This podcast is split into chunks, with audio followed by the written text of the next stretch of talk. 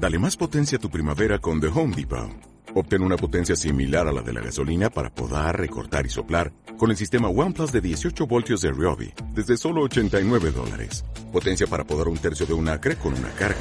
Potencia para recortar el césped que dura hasta dos horas. Y fuerza de soplado de 110 millas por hora. Todo con una batería intercambiable. Llévate el sistema inalámbrico OnePlus de 18 voltios de Ryobi. Solo en The Home Depot. Haces más. Logras más. Hola. ¿Qué tal? ¿Cómo están? Bienvenidos a The Comic Podcast, un podcast en el que estamos hablando de series, películas, cómics y mucho, mucho, mucho más. Con Eric Martínez y Diego Carías. Discutiremos lo bueno y lo malo de los productos que más nos gustan. Así que, comencemos. Sean bienvenidos al episodio 20 de The Comic Podcast, un podcast en el que estamos hablando sobre series, películas, cómics y mucho, mucho, mucho, mucho más. Nos encontramos aquí en, este formato eh, radial, por decirlo así, una semana más, una semana más en el que les traemos a ustedes el segundo bueno, eh, la segunda decena de episodios eh, con un gran, gran invitado que ya habrán podido ver por el título, un gran amigo. Pero bueno, no, no nos vamos a acelerar con el asunto. Junto a mí, siempre nuestro gordito favorito, el viejo que todos desean y el que las chicas persiguen. Nuestro querido Matu Diego Carías, ¿qué tal? ¿Cómo estás? ¿Cómo te encuentras esta semana? Eh, aún de cuarentena, aún de, de enfermedades contagiosas. ¿Cómo te encuentras? ¿Qué tal? ¿Cómo estás? Hola, ¿qué tal amigo? Eh, buenas noches a todos, también a nuestros eh, radioescuchas. Pues una semana más, como tú bien dijiste, eh, en su podcast favorito de Comic Podcast.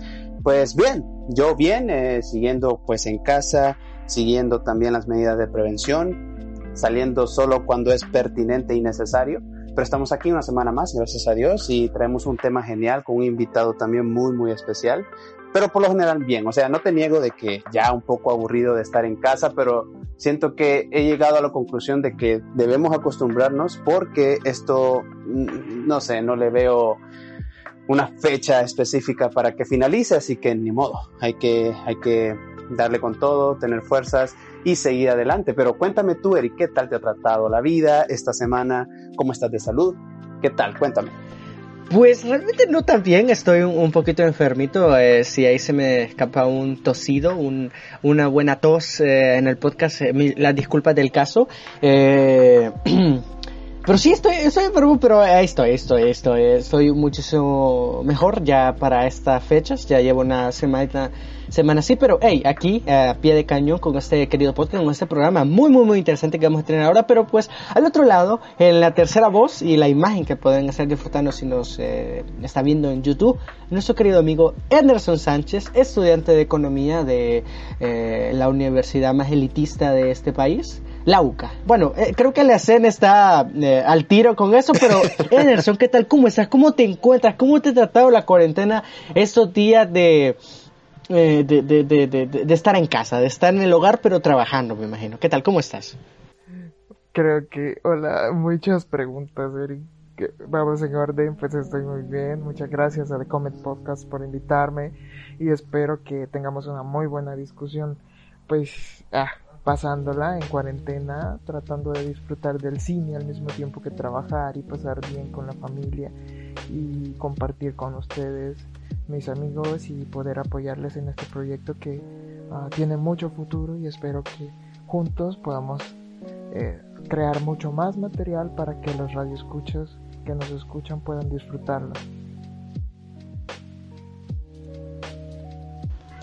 Perfecto, perfecto, perfecto. Ahí tenemos la primera frase de, del invitado de esta semana. Espero que eh, lo disfruten, espero que disfruten este gran podcast, este episodio 20 que les tenemos preparado, que vamos a hablar de una de las trilogías más importantes del cine, más importantes en el subgénero de los superhéroes, dirigida por Christopher Nolan, eh, producida por Warner Bros. protagonizada por Christian Bale, The Dark Knight. La trilogía que puso a Batman en una nueva faceta de realismo que pues tiene sus problemas, tiene sus hazañas y tiene quizás la mejor película de superhéroes, pero de eso estaremos hablando más adelante. Antes creo que es conveniente que comencemos con la sección de noticias. Y Diego, dime, ¿qué tienes para mí esta semana? ¿Qué, qué, qué? Dime, dime. Bueno, fíjate que ha pasado algo muy importante y vamos a hablar, vamos a empezar hablando de Marvel. Y la primera noticia que te tengo es que hay, se puede decir entre comillas, eh, revisión con respecto a la serie de Loki y han dicho de que vamos a ver a un personaje muy distinto al que estamos acostumbrados a ver. Como todos recordamos, pues la serie de Loki se va a enfocar en lo que pasó después de que Loki viajó en el Raptor en Avengers Endgame, eh, exactamente después de la guerra de los Chitauri en 2012. Entonces, desde ahí va a arrancar esta serie. Sin embargo, eh, Marvel ha dicho y también algunos de sus coprotagonistas en la serie de que Loki no va a ser el Loki que conocemos, va a madurar de forma distinta y algo que me llamó bastante la atención es que uno de los nuevos actores que está involucrado en la serie es Owen Wilson, que es un actor de comedia muy reconocido y cuando lo vi dije, mmm, se me hace interesante, ¿Qué, ¿qué, personaje puede interpretar él? Pero bueno, esas son las noticias que nos tienen, que básicamente Loki va a ser diferente. Así que debemos prepararnos para un Loki distinto. Eh, esperemos que no nos decepcione. Tengo fe en Marvel y a ver qué tal. ¿Qué otra noticia nos tienes? Pues, eh, como eh, recordarán, hace un par de semanas tenemos un poco flanqueada o bien ubicada la nueva película de Christopher Nolan, que es Tenet, principalmente por, por, por, lo que implica a nivel de cine tras el regreso de la cuarentena. Y es que tras atrasarla 15 mil veces, como todas esas semanas han pasado de julio, de, bueno, de junio a julio hasta agosto, tenemos una fecha que puede ser la más segura que hemos tenido en este momento y es que Tenet que, que, promete ser el, el, primer estreno realmente en cines tras todo este proceso eh, de la cuarentena de la pandemia que estamos sufriendo, tiene fecha de estrenarse en algunos países como España, Canadá, Reino Unido o Rusia eh, el 26 de agosto. Eso sería eh, en primero en países selectos y en Estados Unidos aparentemente se pretendería estrenar el 3 de septiembre en ciudades o estados selectos, ya que pues Estados Unidos es el es uno de los países que tiene el mayor pico de casos en este momento. Y pues bueno, es, es una situación bastante complicada eh, lo, eh, lo, ver cómo se va a reactivar el cine de que tantos extrañados, pero sin embargo, eh, pero eh, tener es, tenemos que tenerlo muy bien ubicado por qué hace, qué, qué representa, si el cine va a regresar o no, porque en los países en los que se va a estrenar aparentemente hay una, un mejor control, por ejemplo en Europa ya se comienza a visualizar un poco mejor la salida de la pandemia que esperamos que aquí en el continente americano venga pronto. Y pues bueno, esa es realmente la noticia de, que tengo para ustedes. Eh, Enerson, ¿cuál es la última noticia de esta sección, de este, de este episodio que tienes para mí?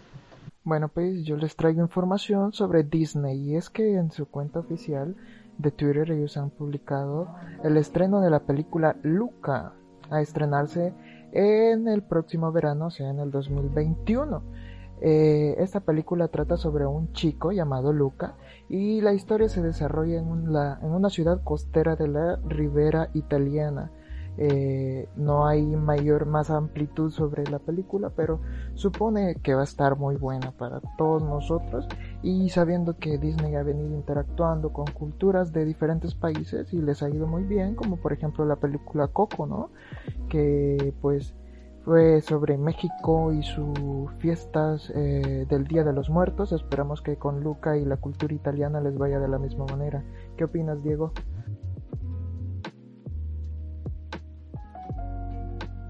Pues la verdad a mí se me hace bastante interesante. De hecho estoy en total acuerdo cuando dices, amigo, de que Disney le ha ido bien tratando culturas de diferentes países y ahora que van a tocar la italiana, pues bueno, se me hace algo interesante, algo que Disney está dispuesto a hacer, porque siempre Disney, o sea, se lanza, como dicen en Tobogán, no lo piensa mucho y es raro que decepcione.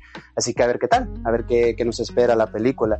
Eric, ¿qué piensas acerca de esto? Yo sé que tú tienes con Disney un, un amor-odio ahí, pero ¿qué, ¿qué, planeas? O sea, sé que Rey León te encantó en live action de Disney, pero ¿qué, qué opinas de Luca? Quiero recalcar que la película que Anderson acaba de anunciar, por decirlo así, es de Pixar y es animada, no, no tiene que ver nada con el universo live action de Disney, que es una desgracia, obviamente. Eh, Pero te voy a ser honesto, realmente estoy bastante en desacuerdo con lo que mencionas. Realmente Disney decepciona más de lo que realmente nos nos hace sentirnos bien. Pero bueno, ¿qué se puede hacer respecto a Disney? Recuerden que eh, si ustedes quieren visualizar qué pensamos sobre las diferentes películas de Pixar, estamos preparando o ya comenzamos la serie de las crónicas de Pixar, en el que vamos a estar visitando los diferentes... Eh, las diferentes películas de Pixar como lo hicimos en el episodio 18 que si usted no lo ha escuchado ¿qué está haciendo por Dios? váyase para el episodio 18 y escúchelo Anderson Sí, no, yo solo agregar que estoy de acuerdo con Diego en decir que lo, los dibujos animados de Disney son buenísimos y quizás ahí sí el live action es a lo que le hace falta un poquito más de interés de parte de Disney Picture para poder hacer buenas películas.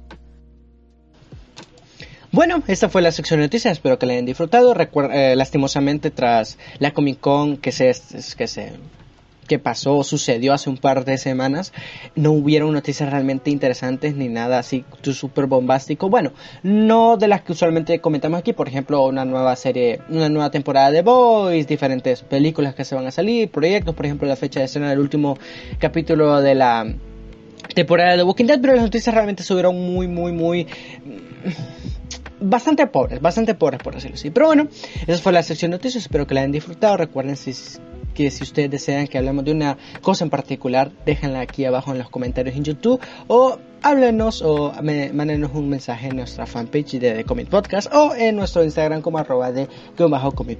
Bueno, el preámbulo está de la siguiente manera.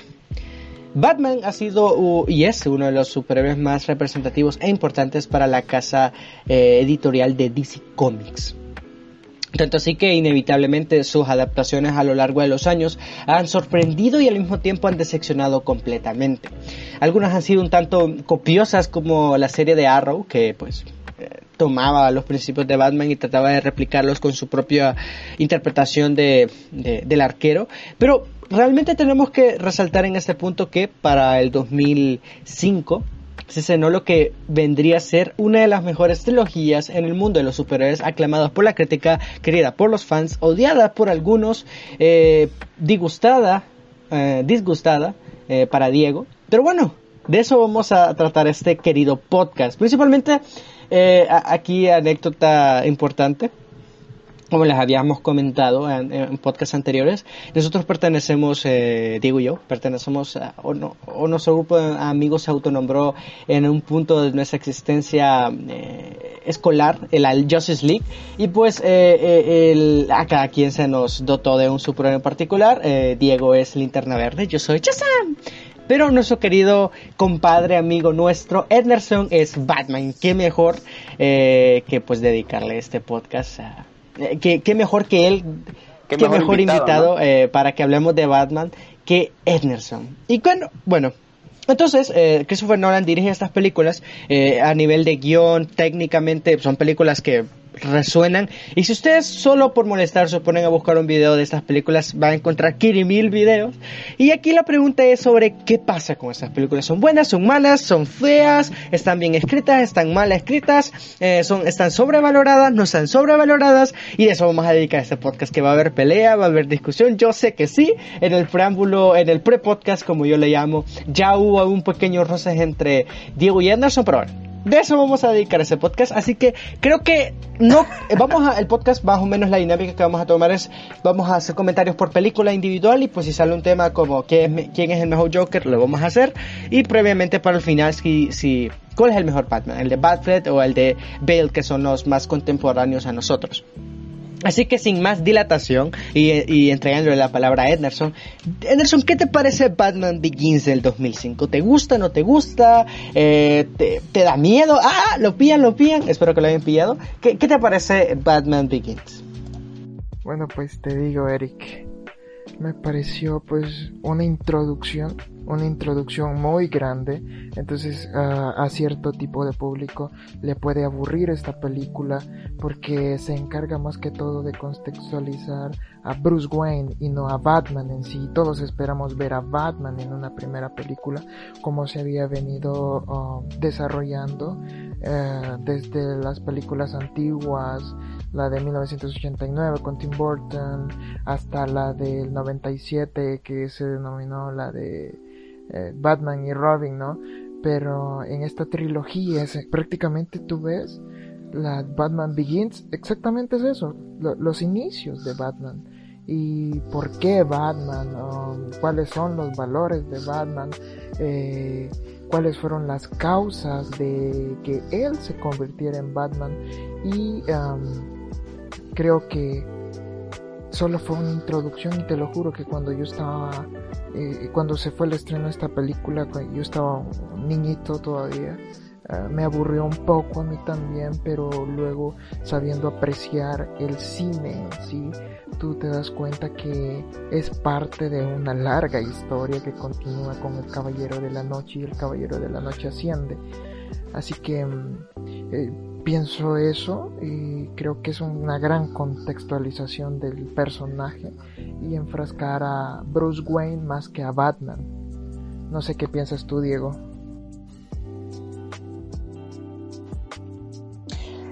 Bueno, mm, estoy en acuerdo contigo, eh, compadre. De hecho, eh, tú mencionaste algo muy importante. Yo siento que nosotros crecimos viendo este tipo de películas y hemos tocado películas de esa generación. De hecho, tenemos un podcast entero dedicado a las películas, por ejemplo, de Spider-Man, la de Tobey Maguire, la del 2002, la del 2004. Eh, son películas con las que nacimos.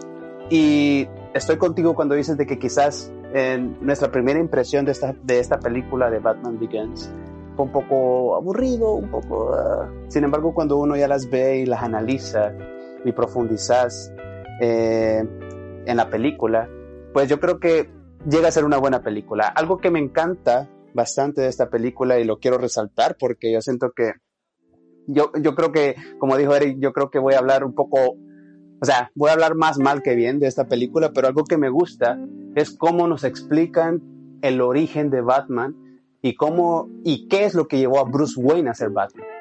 Eso me encantó de la película y de hecho es algo que me gusta. O sea, cuando es una película de origen, quiero que me expliquen el origen bien. O sea, que no me dejen dudas ni que tampoco hayan ahí cosas eh, que te dejan que te dejan así al azar, ¿verdad? Piensa lo que querrás. Yo siento que la película lo explica muy bien y se toma el tiempo necesario para hacerlo.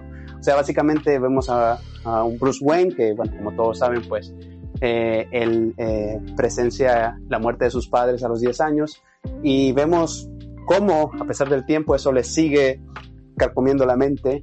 Entonces se ve en la necesidad de justicia. Al principio teníamos un Bruce Wayne vengativo y ese no es el objetivo de Batman. Pero con el tiempo eh, él madura eso y se da cuenta de que lo que debe hacer es justicia y bueno, ahí adopta la típica regla, ¿no? La regla de Batman y también la regla de Superman, la de no matar. Pero me gusta bastante cómo introducen a Bruce Wayne. Eh, Russell Wood hace también un gran trabajo aquí. Por cierto, Liam Neeson hace un gran papel como Russell Wood. Pero eh, yo creo que eso es lo que más resalto de la 1. Cómo nos introducen eh, a Bruce Wayne como Batman. Porque como dice compadre, yo siento que la 1, Batman Begins, es la película de Bruce Wayne. O sea, Batman ya se ve casi al final y vemos cómo Batman nace dentro de Bruce. Pero yo creo que esta película se enfoca más en Bruce qué lo llevó a ser Batman.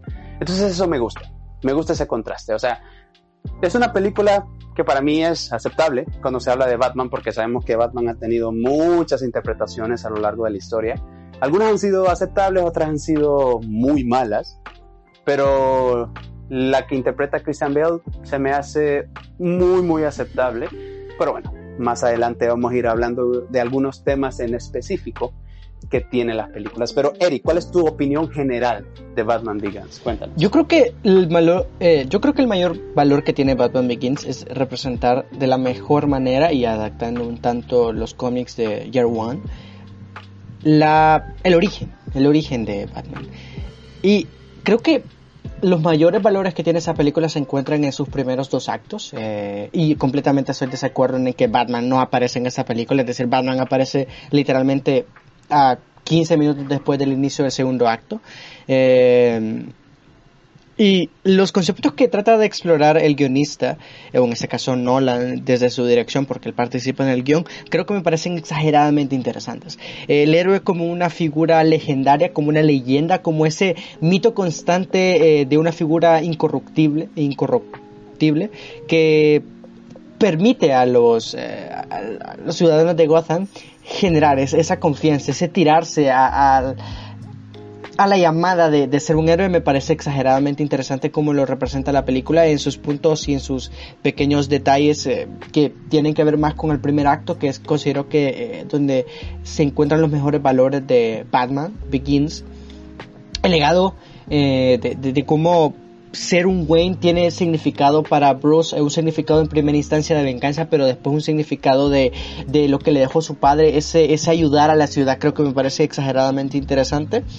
Eh, y creo que el tema del miedo y cómo el miedo debe ser esencial en la construcción de este, el superhéroe, de, de la figura del héroe, creo que es exageradamente interesante. Yo siento que como ya lo he repetido como tres veces, el valor principal de esa película se encuentra en cómo presenta a Batman, en quién es Batman, en cómo se genera Batman, en cómo, cómo, cómo este mito, cómo esta leyenda, leyenda se crea, cómo los recursos de, de, de, Wayne Enterprises son funcionales para, para Bruce y cómo se convierte al final en este murciélago gigante que ataca a, a los puntos de Gotham.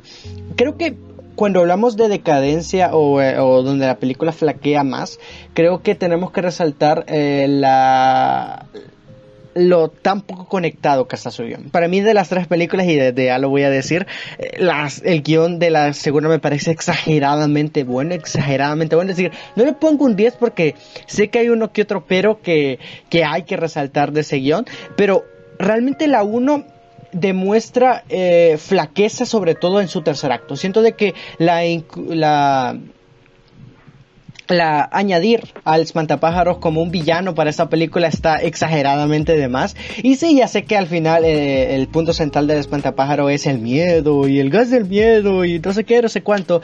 Pero a pesar de que se pretende añadir a esa, esa plática que propone la película de que para que un superhéroe exista, para que se vuelva una leyenda, necesita el miedo, necesita convertirse en el miedo, eh, está exageradamente mal planteado, mal ejecutado, mal hecho.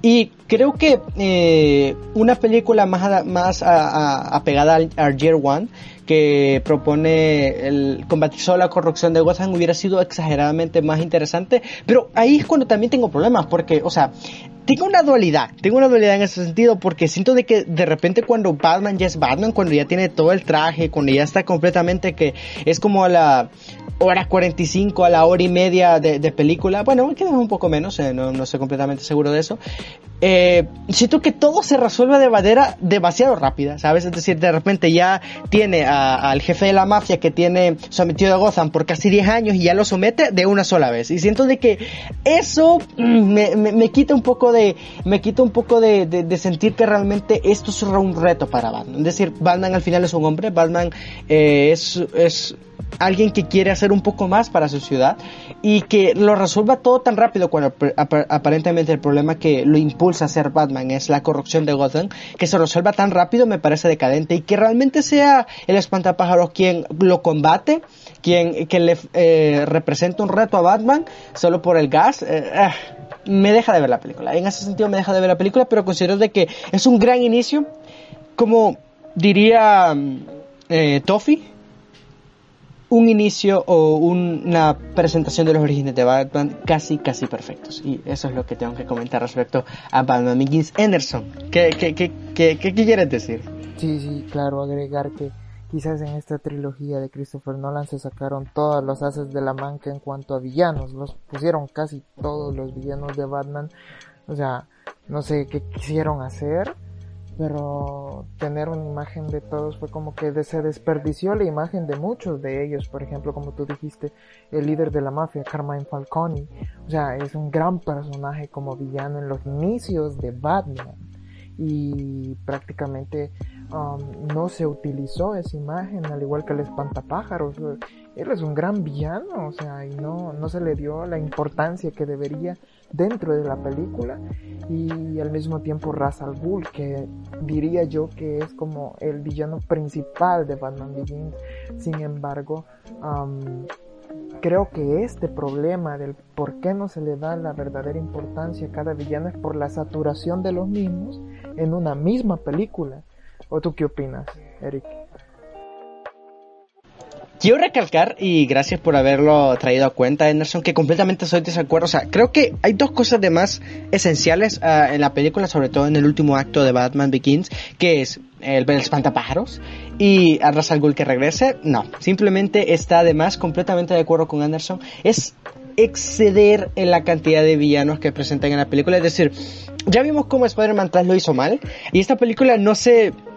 No le, o sea, siento que lo intenta en alguna manera hacer eh, esto, pero el guion se ve como un rompecabezas lleno de piezas que no encajan, que están de más, eh, como realmente terminó haciendo en la 3 eh, Nolan. O sea, no, simplemente no. Eh, una, eh, hay demasiados villanos. Hay demasiados villanos. Unos que están realmente de más completamente. Diego. Sí, de hecho quería mencionar dos puntos. El primero, estoy en total acuerdo con ustedes y eso es algo que se lo había dicho antes a Anderson, que ese quizás es el primer error de la película de que nos quiere meter demasiados villanos y como tú bien dijiste Eric, eso ya se sufrió en películas anteriores y también con otros superhéroes, por ejemplo Spider-Man, que nos quieren meter como cuatro o cinco villanos en la misma película y eso lo que hace es que disminuye el protagonismo que esos personajes merecen. Como bien dijo Anderson, o sea, esos personajes en los cómics tienen un papel ultra importante en las historias de Batman y en esta película se ve opacado porque hay demasiados. Entonces estoy en total acuerdo. Ese es el primer punto. Y el segundo, que es algo que me había olvidado mencionar antes de que pasemos a la segunda, es que algo que no me gusta de este Batman, algo que no, no logro apreciar muy bien de este Bruce Wayne, que para mí, ¿verdad? Es, el, es lo que yo logré captar eh, después de ver la película, para mí es un Batman demasiado sentimental. O sea, sabemos de que Batman tiene trastornos, sabemos de que Batman tiene conflictos mentales estoy en total acuerdo. Sin embargo, Batman siempre se deja guiar antes de tomar una decisión por la racionalidad. O sea, no toma decisiones movidos por el corazón. O sea, es Batman. Sin embargo, yo siento que en la 1, en Batman Begins, nos presentan un Bruce Wayne demasiado sentimental. Y Batman no es así, o sea, no es lo que Batman representa. Hemos visto secuencias de Batman increíbles donde obviamente demuestra de que sigue siendo un humano y que tiene sentimientos y está perfecto. Sin embargo, siento que es eh, la forma en que lo hace ver Christopher Nolan en la primera película, no sé, nos hace ver un Batman bastante nostálgico, un Batman bastante sentimental y, de ahí es que parte mi, mi idea de decir de que este Batman, en la 1, claro, se me hace un poco flojo, porque es lo que a mí me proyecta. O sea, sigue siendo Batman sin duda alguna, eh, con sus entrenamientos, con su objetivo que me llega que dice, o sea, sigo siendo un hombre, pero puedo ser un símbolo para la gente y eso está perfecto. Sin embargo, es lo que la película me proyectó, ¿sabes? O sea, un Bruce Wayne algo débil emocionalmente. Pero no sé qué piensen ustedes. Yo antes... Ah, Anderson. Sí, sí, sí, sí. Pero dale, dale. solo contestando y, y, y, y, viendo respecto a lo que dice Diego, creo que esa fue la idea de Christopher Nolan, o sea, mostrar el lado humano de Batman. Y si tú te fijas en las últimas entregas que hemos estado recibiendo de los cómics, eh, principalmente resalta ese lado humano de Batman y um, puede ser que al principio nosotros viéramos en este personaje y nos afiguráramos que toma decisiones racionales, pero o sea, no, no te explica nada sobre lo interno, qué es lo que está sintiendo el personaje, o sea, o sea, Batman en sí, qué es lo que él siente a la hora de tomar una decisión. Y posiblemente te pueda dar una fachada de que lo está haciendo de manera racional, pero en realidad uh, todos los seres humanos y contextualizando tomamos decisiones que tienen un, un cierto grado de de sentimiento, de emoción y otro grado de racionalidad. Y eso va a ser así siempre, siempre, toda la vida. O sea, puede ser que más de uno, más del otro, pero siempre va a haber una combinación de esas a la hora de tomar esa decisión. Y creo que en este personaje lo quisieron externalizar. Y no es que no existiera, sino que lo externalizaron. Y mira, para mí, el personaje de Bruce Wayne o Batman, como lo quieras ver, de Christian Bale, para mí es como eh, que no puedo ver en cara de otro hasta el momento el personaje de Batman. Es como Wolverine para Hugh Jackman o. Eh, Iron Man para Donny, Robert Downey Jr. o Jack Sparrow de, Johnny Depp, o sea, no lo vas a poder ver en, en, cara de otro personaje, en el carácter de otro personaje. Y Christian Bale encaja tan perfectamente en este personaje porque eh, puede ser alguien tan suave como un millonario de la vida real. alguien que actúa de esa manera a cuando lo ves uh, luchando y con esa voz ronca, ¿no? Cuando se pone el traje y todo y puede ser tan cruel o severo, pero sin pasarse de la línea, o sea, el hecho de que este actor pudo moverse entre esos dos uh, extremos sin uh, decir, ah, no, lo está fingiendo. Entonces, eso es muy importante y creo que para mí ha sido el mejor Batman que ha habido en este universo de DC Comics. O no sé, Eric quería opinar algo. Sí, le quería preguntar a Diego cuál es el momento sentimental del que habla en Batman Begins. Ok, ok, quiero hacer un paréntesis antes de esto. Obviamente entiendo a qué se refiere Diego, pero quiero que me dé el ejemplo exactamente. Diego. Un ejemplo, mira, yo creo que lo, lo, comparo bastante y se me vino a la mente la relación que tiene con su amiga novia, novia amiga, que hasta se me ha ido el nombre del personaje. Uh, Rachel. O sea, nos presentan, de hecho, eh, uno de los flashbacks que tiene Bruce, eh, cuando están jugando en su jardín y está con Rachel jugando y cae perfecto. Entonces, ahí eh, él encuentra algo que ya ni, siquiera recuerdo quién es, y Rachel lo quería, y él le dijo, no, yo lo encontré, ah, perfecto. Eh, siento que Rachel influye mucho en Batman, bueno, en Bruce Wayne, influye mucho, y me da no sé qué cuando ella llega y le regresa eso, y eh, con la frase escrita ahí de que si tú lo encontraste te pertenece, que es la frase que le había dicho Bruce de niños. Entonces yo siento que ella influye mucho en sus decisiones. Y yo no estoy acostumbrado a ver a un Batman que se deje influir por una mujer para tomar decisiones. Entonces, esta película me proyectó eso. Sin embargo, comparto también lo que dice Emerson. Quizás el objetivo de Nolan era mostrar ese lado de Batman en esta película. Porque en las que siguen no se muestra. Yo, yo sí se muestra. Pero, pero, pero, espérate, espérate, espérate, ¿Cómo, cómo, cómo, que no se muestra? ¿Cómo que no se muestra? E, eso es, eso es. O sea, no, no se. Ederson. Espérense, espérense. Vaya, quiero, o sea, quiero aclarar, o sea, se muestra, pero no de, o sea, no de forma tan obvia como en la 1. Sí en la 2 es peor, mira, se muestra en la 2 y en la 3. Te pongo un ejemplo, te pongo un ejemplo. En la del Caballero de la Noche, cuando el guasón secuestra a Harvey Dent, el fiscal, y secuestra a Rachel, ¿a quién en teoría iba a salvar Batman? ¿Al fiscal o a Rachel? A Rachel. entonces es de manera clara esos sentimientos. ¿O no? Sí lo es, o sea, lo que te digo, sí, o sea, sigue estando. Sin embargo, para mí, en la 1, las decisiones que toma Bruce, porque por ejemplo, eh, cuando tiene que salvar a Rachel o al que estaba postulado para alcalde, para o sea, fiscal, eso fue algo para que había fiscal. ya un villano, o sea, ya tenía con, ya te, perdón, para fiscal, ya tenía contexto. Esa situación tenía contexto. Sin embargo, en la 1, o sea, yo siento que se deja influir mucho en ella al tomar decisiones, pero es mi opinión. Pero, o sea, el sentimiento sigue estando, o sea, tú mismo lo acabas de decir, pero siento que en la 1 se proyecta de una, de una forma más obvia para mí Completamente en desacuerdo, porque eh, yo sé que tu Batman favorito es el de Batman, pero adivina qué hace que Batman y Superman dejen de pelear. ¡Ah, sí! ¡Es Marta!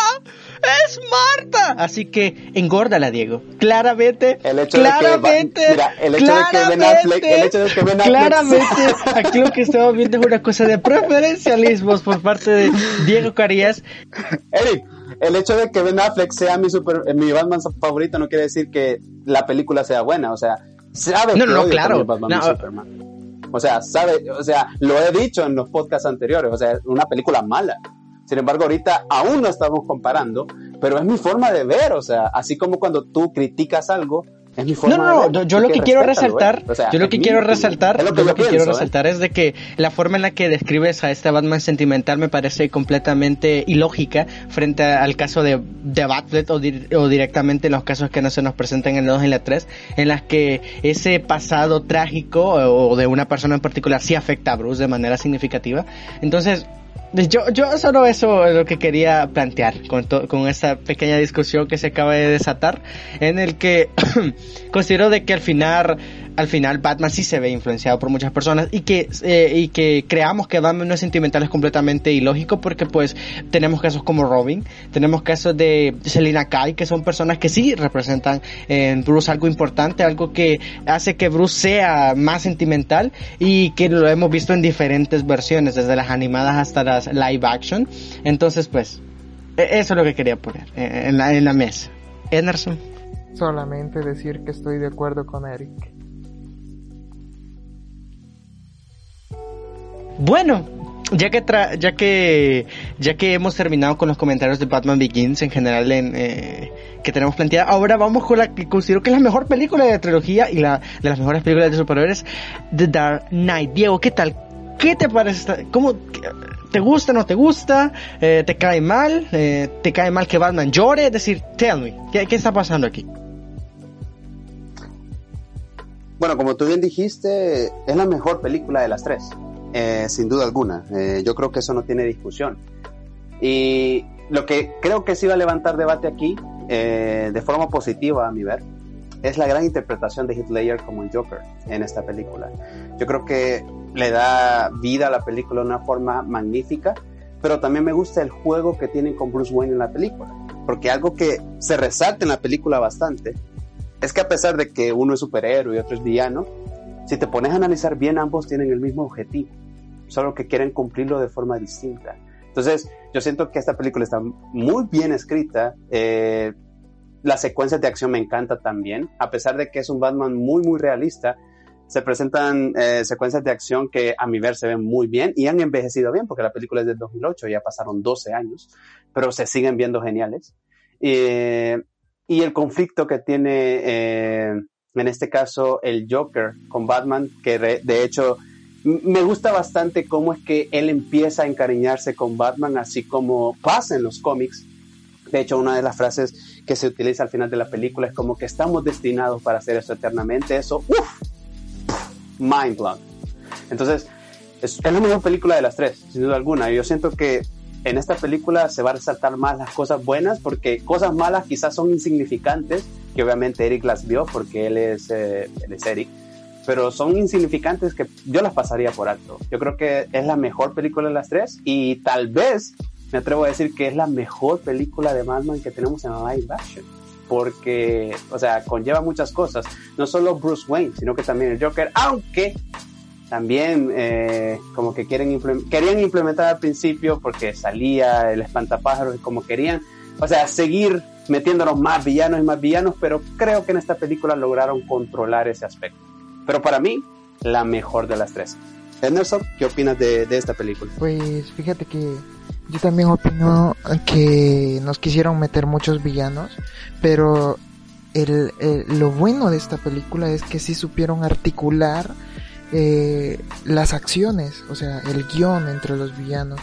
No fue como en la 1, o sea, eran innecesarios los unos de los otros, pero en este caso sí se hicieron muy necesarios. Por ejemplo, la mafia, eh, el Joker como principal villano y, y, pues me encantó, me encantó el guion de esta película y algo muy importante, tú decías, el Joker se llevó todo el protagonismo y tú me decías puede ser mejor que la participación de Christian Bale pero yo creo que yo creo que Christian Bale lo hizo bien así como lo hizo en la 1 sin embargo el papel del Joker es fenomenal fenomenal. Y eso es como que le dio un plus a toda la película. Le dio un plus y es como tú dices, o sea, pudo ser que le quitó protagonismo el Joker a Batman en la película, pero eh, fue por eso, porque simplemente el papel de Heath Ledger fue fenomenal, no tiene comparación y me encantó, me encantó la dos y como ustedes dicen, estoy de acuerdo, fue la mejor de las dos, de, de la trilogía, perdón, fue me, la mejor de todas. No sé qué opina Eric. Y quiere, quiero que Eric comience con, la, con lo malo de la película para, para comenzar a discutir sobre eso. Porque eso va a estar bastante yo no puedo interesante. decir más que me encantó, estuvo buena, fue para mí la mejor de la trilogía y supieron articular el problema que tuvieron en la 1, en la 2 fue, lo arreglaron, aunque metieron el chingo de, de, villanos, pero se pudo, se pudo apreciar. Entonces, ¿qué dice Eric? Sí, desde ya te digo, Emerson, antes de que Eric hable, que Eric es una caja de sorpresas. Eh, Eric te va a decir, me encantó, pero siempre hay un pero con él. Así que, Eric, quiero quiero primero eh, aclararte que usualmente si uno eh, ve película, bueno, si uno ve los comentarios que tienen sobre esa película, es decir, si nos si somos lo más objetivos posibles eh, en la crítica o opinión a esta película, u opinión, creo que la crítica general es de que tiene algunos monólogos que son muy largos o que son demasiado obvios, pero mm, realmente no puedo sacarle un error a esta película. Es decir, obviamente, eh, eh, quiero aclarar, creo, estoy plenamente seguro que se me escapó uno, sin embargo, no tengo una queja que poner. Solo tengo que alabar lo bien escrita que está esta película y lo bien detallada que está en cada uno de sus elementos. Me parece, oh, es que me encanta, me encanta cómo cada pequeña cosa tiene tanto impacto, tiene tantas interpretaciones, por ejemplo, hay escuelas de interpretación en las que habla sobre cómo eh, el chiste de la película o el chiste de que el Joker sea el villano eh, es realmente demostrar esa naturaleza inhumana del humano, valga la redundancia. Eh, que existe en cada uno de nosotros y explorarla y explotarla tanto no solo en los ciudadanos de Gotham, sino también en sus propios ídolos como Gordon, en el que él flaquea en algunas circunstancias, o como lo hace Harvey Dent, o como lo termina haciendo Batman al tratar de salvar primero a Rachel que a Harvey Dent. Es decir, es una película con un guion exageradamente increíble. Es decir, soy tan feliz de, del trabajo que se hizo. Es decir, mucho de lo, de, de lo que es el Joker eh, eh, de, de, Dark Knight es por parte de Heath Ledger, pero yo se lo daría completamente el aplauso realmente a, al guionista, a los dos guionistas, que son los hermanos Nolan, que creo que es, que es demasiado, es, increíble la calidad de este, es decir, recuerdo que llegó un punto en el que me quedé pasmado dije, no más anotaciones, me meto en la película completamente. Es una película que me dejó completamente enamorado. Hay demasiados puntos que resaltar que son buenísimos de la trama. No considero que los villanos sean demasiado. Es decir, si uno se pone a contar, sí, obviamente, es decir, tenemos al espantapájaros, a la mafia, al Joker, a Harvey Dent. Sin embargo, todos son parte de, de, de, un guion bien estructurado que tiene un efecto dominó y algunos son un poco más o menos para caracterizar eh, qué es Gotham tras, eh, tras eh, Batman, ¿sabes? Es decir, por ejemplo, una de las escuelas del pensamiento de interpretativa de esta película me gusta en las que se resalta la frase de Joker, lo que no te mata te hace más extraño, en el que trata de representar cómo la llegada de Batman no implica eh, que el crimen cese en Gotham, sino que se vuelva más particular, razón por la cual el Joker existe, es decir, eh, la razón por la que Batman existe es porque la razón por la que el Joker existe es porque Batman existe. Es decir, no, no, no te vuelve mejor o más sano, no, no, te vuelve más extraño. Es decir, eh, llega al punto de, de, los extremos, los villanos, el crimen de Gotham tras la llegada de, de, de Batman y cómo Harvey Dent eh, presenta una, una nueva esperanza, un nuevo Batman, un nuevo caballero, el caballero blanco de Gotham. Y es que me parece increíble lo, lo, lo que está esta película. Diego, sé que quieres decirme algo. ¿Qué, qué pasó? ¿Qué, qué, qué, qué pasó? ¿Qué pasó? ¿Qué, qué, qué, qué quieres agregar? Pues de hecho quisiera agregar tres cosas, amigo. La primera, esto es un hecho histórico para todos nuestros audio escuchas. Yo creo que es la primera película donde Eric no tiene ninguna crítica y lo aplaudo porque yo siento que esta es una gran película. Eh, y, me, me, me, he quedado sorprendido, ¿sabes? De que no tengas algún error que destacar. Segundo punto, eh, yo creo, yo siento de que estamos de acuerdo los tres en que eh, Christopher Nolan es un gran, bueno, es grande, ha hecho las películas, es un gran guionista, pero me gustaría que Eric hablara acerca de qué es lo que hace, o sea, no sé si la pregunta incluso le va a ofender, pero ¿qué hace, qué diferencia Christopher Nolan de Zack Snyder? Porque yo siento que los dos han querido eh, adueñarse en cierto sentido de los personajes de DC, pero ¿qué hace bien Christopher Nolan? ¿Qué hace mal Zack Snyder? Y lo tercero, que es algo que se me había olvidado eh, mencionar acerca de estas películas, eh, obviamente resaltando que la 2 es la mejor. ¿Cómo ven ustedes, Emerson y Eric, cómo ven ustedes la representación de Gotham en estas películas? ¿Les gusta la fotografía de las películas?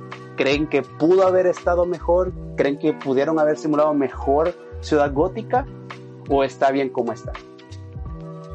Uh, bueno, si quieres voy a comenzar yo a responder eso. Eh, con respecto a Gotham, creo que eh, la representación es increíble. Yo siempre he dicho de que Gotham es Nueva York. Entonces, obviamente, Gotham tiene este aire de Nueva York, esta gran ciudad, esta gran eh, ciudad del mundo cultural hermosa. Eh, y creo que la representación es muy interesante, sobre todo la fotografía de la 2 y la 3, eh, siento que resaltan sobre la 1 que la, la 1 tiene un su filtro medio anaranjoso, medio artificial, es decir, siento de que por ejemplo la comunidad a la que Russell Gould ataca en la 1 sí se ve uh, demasiado set, pero 2 y 3, mm, increíble fotografía. Y respecto a la pregunta de qué hace mejor Nolan que Zack Snyder, yo siento de que hay dos corrientes del pensamiento cuando nosotros hablamos de superhéroes. Está la que quiere ver lo bombástico, lo increíble, lo exageradamente explosivo eh, que puede ser una historia de superhéroes, algo así como, por ejemplo, imagínense Galactus, eh, el Silver Surfer, eh, Thanos, es decir, está esa escuela en la que queremos ver lo increíblemente gigante que es todo, lo bombástico, la acción, ese sentirse vivo de estar viendo ese tipo de cosas. Y ese lado lo cumple de manera desastrosa más Zack Snyder. Por ejemplo, Zack Snyder, y lo vamos a hablar más adelante, tiene este, ya lo hemos hablado, eh, no solo con Jonathan, eh, sino anteriormente, en el que Zack Snyder no sabe cuándo detenerse, no sabe cuándo eh, dejar de explotar algo. Porque, por ejemplo, Batman v Superman es el claro ejemplo en el que hay 15 mil tramas de 15 mil cómics, y la pregunta es ¿por qué? ¿Por qué no irse a una cosa más chiquita, más sencilla, más centrada, que pudo realmente dar frutos más interesantes. No, no, nos quiere meter todo de un solo. Batman v Superman, Doomsday, La Mujer Maravilla, eh, eh, las cajas Omega, Flash, es decir, todo de un solo cuando, eh, curiosamente, a pesar de lo, de lo hay que tener paciencia en el proceso, hay que tener paciencia. Y este, lastimosamente, en el lado bombástico del, del, subgénero de superhéroes, tiende es más la forma, es decir, es más grande la forma y la sustancia es muy poco. Es decir, por ejemplo, por poner un ejemplo, eh, Ant-Man, para no solo tirarle DC, Ant-Man en, Was. Ant-Man en Was es exactamente lo mismo, es grande en forma, pero pequeña sustancia. Es una película basura, es una película que es horrible, el villano no tiene sentido, es una película que está de más, tiene villanos tontos, es una película decadente, como lo puede. Eh, Zack Snyder en general con Justice League o Batman v Superman. Es decir, es decadencia tras decadencia. Y el otro lado de, la, de las corrientes de cómo interpretar a los superhéroes es en la que un fan desea de que sus superhéroes sean lo más reales posibles. Y a pesar de que creo que en la 3 este elemento no lo, lo subvierte en el mal sentido,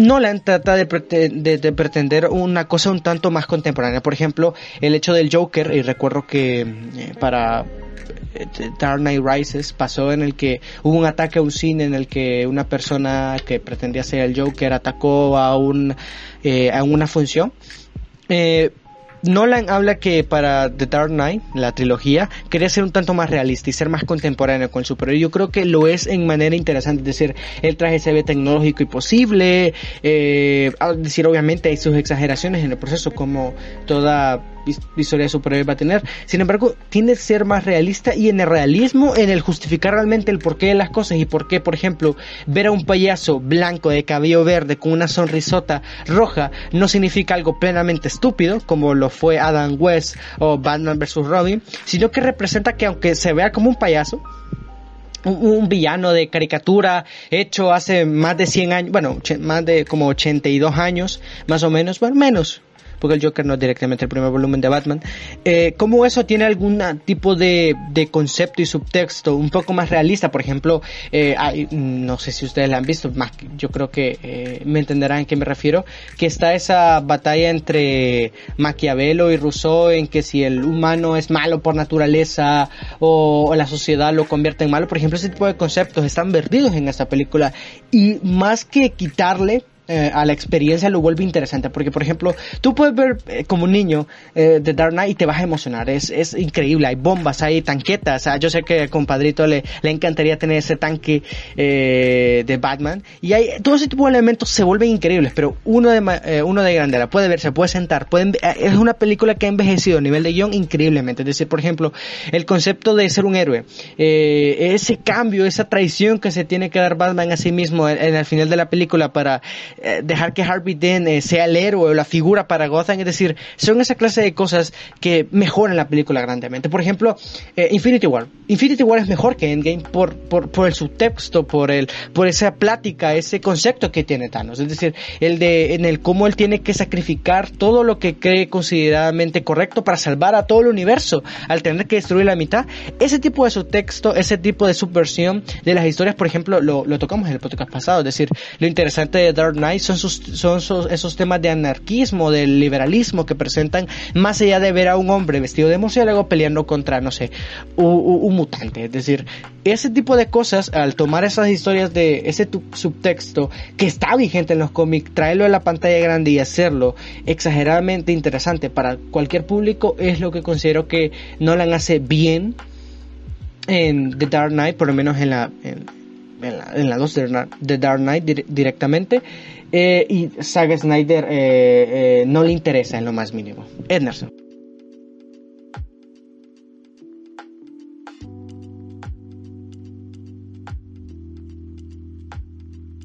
Sí, yo, bueno, yo solo quiero opinar respecto a la innovación que se da en estas películas. Em, por ejemplo, Diego decía acerca de la ambientación de Ciudad Gótica. Creo que fue algo más actualizado, como tú bien dijiste, Eric. O sea, digamos, ves en unas películas y en los cómics de Batman que es la era de los Lincoln, de los Continental, o sea, me refiero a los carros, de allá por 1980, ¿no? En Estados Unidos y esta, este, esta situación. Entonces ves por primera vez en una película de Batman, un Lamborghini, por ejemplo. Ves una moto ninja, algo que nunca habías visto antes en una película como esta. Y esto es querer actualizar. Entonces, ustedes criticaban el batimóvil, que era el tanque, decían, parece un tanque, pero es que en realidad lo que se buscaba era un, un vehículo de guerra. Entonces, es lo más realista que puedes buscar, o sea, en el 2005. Eh, para mí fue uno de los mejores batimóviles que ha existido diferente a todo lo que se había visto.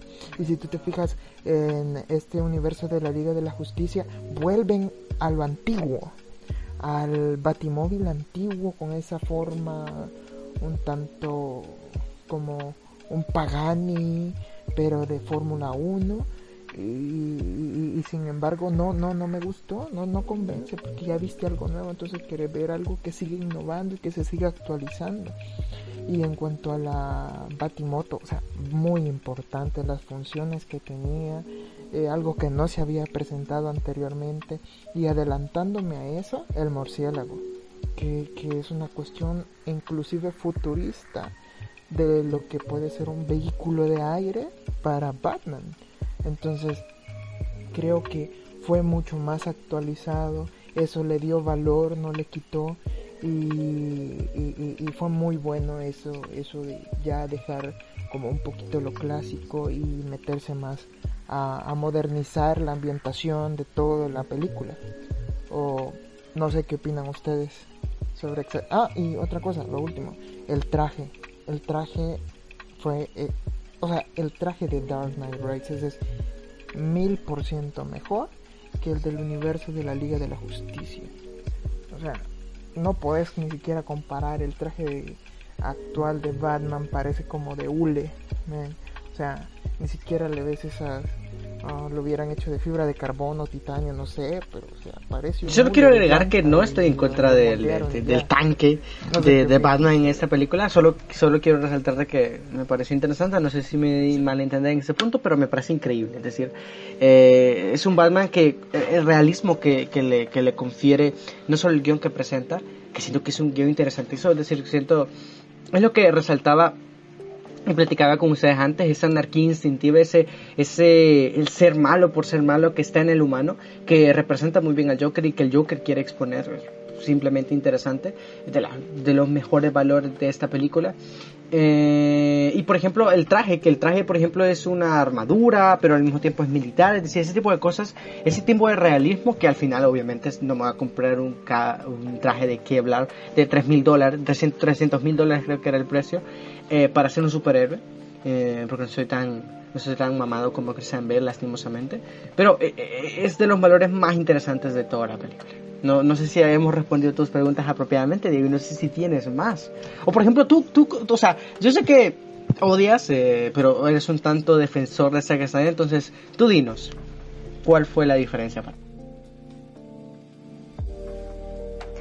ah, yo creo que todo lo que abarcaste, de hecho, yo te lo pregunto porque, o sea, literalmente, viejo, atacas a Zack Snyder siempre que puedes. Y te lo preguntaba porque vos mismo pusiste o sea, representaste. Zack Snyder nos quiso meter un montón de, personajes en una misma película, pero Christopher Nolan hace lo mismo, pero él lo hace de una forma atractiva. Sin embargo, Zack Snyder yo, siento que lo hace de forma desordenada, así solo avienta, avienta, avienta, avienta sin ningún contexto. Sin embargo, yo siento que Christopher Nolan lo escribe muy bien. Entonces quería escuchar tu opinión porque, o sea, siempre te acabas a, a Zack Snyder, Ah, sin embargo, Christopher Nolan lo ha hecho de una manera muy, muy buena. Entonces quería oír tu opinión. Y solo quería mencionar algo, ya que eh, Anderson mencionó el traje de, de, Dark Knight Rises y de hecho ya esta tarea también, eh, ya empezaríamos a hablar de la tercera película de esta trilogía. Estoy en total acuerdo con Anderson. Yo siento que el traje de Batman, eh, sobre todo el de Dark Knight Rises, es muy bueno es muy bueno.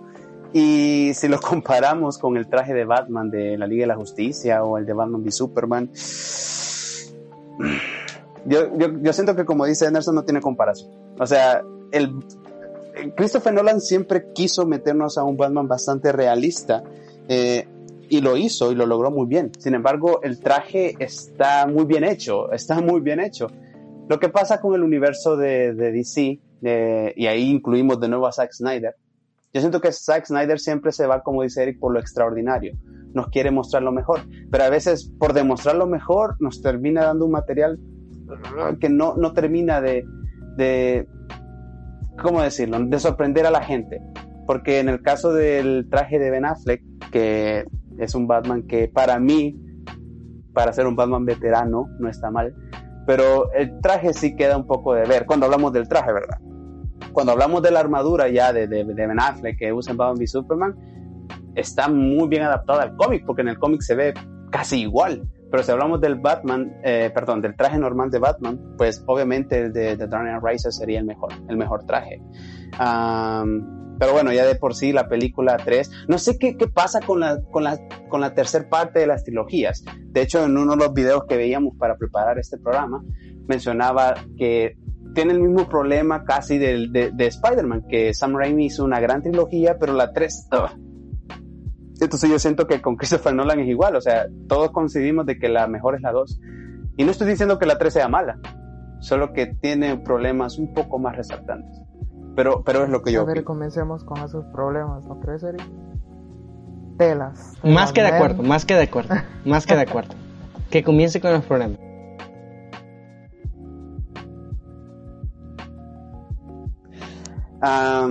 yo creo que la película de Donald Rises, al principio, como la introducen, o sea, se me hizo interesante, pero algo que le comentaba a Eric es que estas películas son muy largas, y de hecho la tercera es la más larga.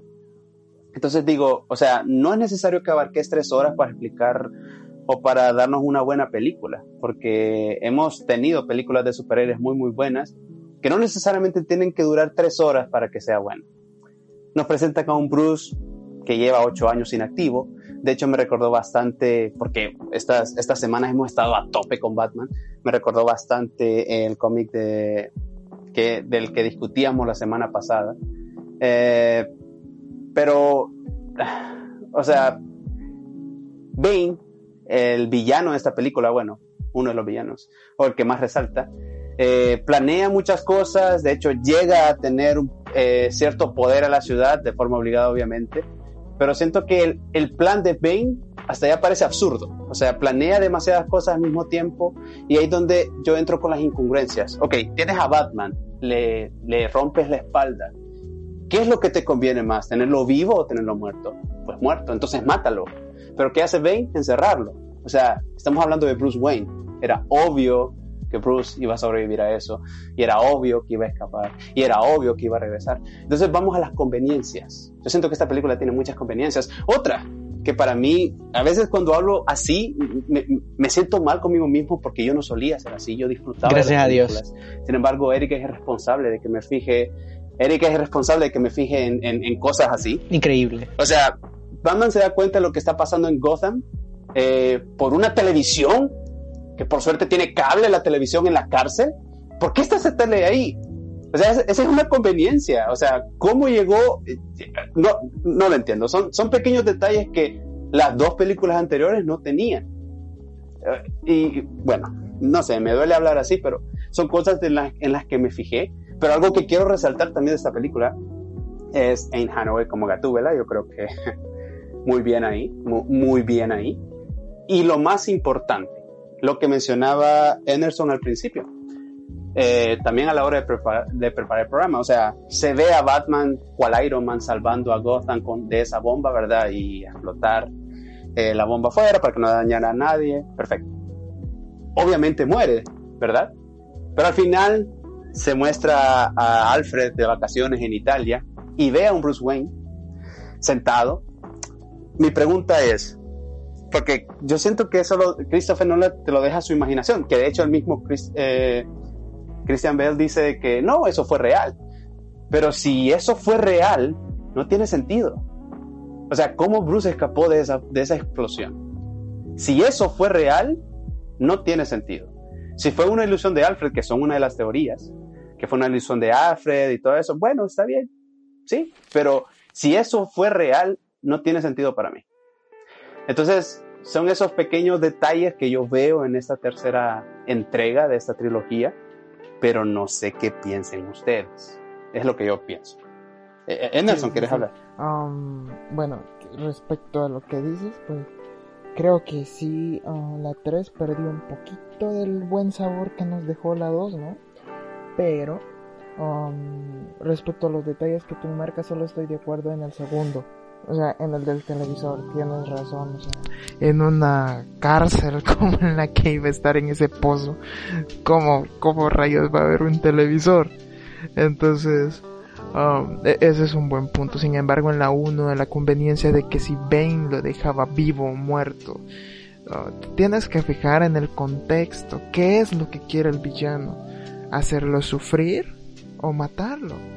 O sea, si tú te pones a pensar y cómo piensa un villano, eh, si quieres tomar venganza sobre algo, ¿qué es lo que tú quieres? O sea, lo matas y ya. O sea, terminó tu venganza. No, la, acuérdate que la venganza o cualquier plan es dulce cuando lo disfrutas y dura mucho. Entonces, creo que el plan de Bane era hacer sufrir y el hecho de que tú digas, es obvio que, que Bruce Wayne se iba a recuperar, ah, no, no es tan obvio si te pones a pensar que no conoces el futuro, no sabes de lo que son capaces las, las personas. Y en el caso de Bane, pues mm, no conocía de, por completo a Bruce Wayne, si te, si, si, si, si si piensas esto, o sea, no es tan obvio que si vas a sobrevivir. No, es como esto que si te da el coronavirus, uh, solo porque tú eres un futbolista no te va a ir mal. O sea, no, no es así. Entonces, eh, creo que ahí difiere un poquito. Y el personaje de Annie, oh, Gatúbela, hermosísima. Y pues, creo que fue un, un plus de esta película muy, muy bueno. Eh, no, no sé, Diego, ¿qué dijiste? Se me olvidó tu tercer punto del por qué era. Ah, sí, lo que estábamos comentando al principio, amigo, de cómo termina la película básicamente, de que Bruce muere, pero al final Alfred lo ve en Italia. ¿Qué opinas con respecto a eso? Espera, espera, Ederson, Ederson, Ederson, para que quede en preámbulo. Er, eh, que quede esto para la segunda parte. Si, si, no te parece mal, que quede exactamente lo que vas a responder a eso, que quede para la segunda parte. Lo cortaste exactamente. Ahí, ahí, exactamente. Sí, sí, lo siento, lo siento, pero eh, este podcast tiene que llegar a su fin, este episodio número 20. Recuerden y no se preocupen, para el episodio 21 van a tener la continuación de este, de esta cosita, de esta cosita de nuestro querido invitado. Entonces, pues recuerden que pueden escuchar este podcast en, YouTube, en Spotify, en Apple Podcasts, en Google Podcasts y en iBox. Eh, recuerden que pueden encontrar las, o las redes sociales en las que nos pueden encontrar son Facebook e Instagram como eh, de Comic Podcast o como arroba de guion bajo Comic Podcast. Espero que hayan disfrutado de este programa. Eh, no sé si quieren agregar eh, algunas palabras para despedir este episodio. Diego. Bueno, no, solamente agradecer a las personas que nos escuchan. De hecho, su apoyo eh, es bastante importante para nosotros. Queremos seguir creciendo, queremos seguir dándoles entretenimiento. Así que, como bien dijo Eric, pueden buscar en nuestras redes sociales. Personalmente, a mí me pueden encontrar en Facebook como Diego Carías, también en Twitter como Diego Carías MSU. Si tienen alguna sugerencia, alguna consulta, si quieren que hablemos de algo en específico, si quieren mandar saludos, dedicarle una canción a alguien, solo díganos, por favor. Pero muchas gracias por escucharnos esta semana y como bien dijo Eric, la otra semana seguiremos con la parte 2 de este gran debate de Batman y con nuestro invitado especial, con Anderson, que, bueno, él, él es Batman, el Batman es todo para él, así que va a estar bastante interesante la continuación. Eh, Eric, ¿cómo te pueden encontrar a ti también en redes sociales? Bueno, creo que hay que darle aquí el, la ventaja a nuestro invitado. Anderson, ¿cómo te pueden encontrar en redes sociales si deseas dar algunas redes sociales para que uh, te pueden seguir? Aunque no debería, ¿eh? Bueno, nadie sabe nada de, de Batman, ¿no? bueno, pues, para no ser tan discreto, mi Facebook es Emerson Sánchez, me pueden encontrar así y pues es lo único que les daré.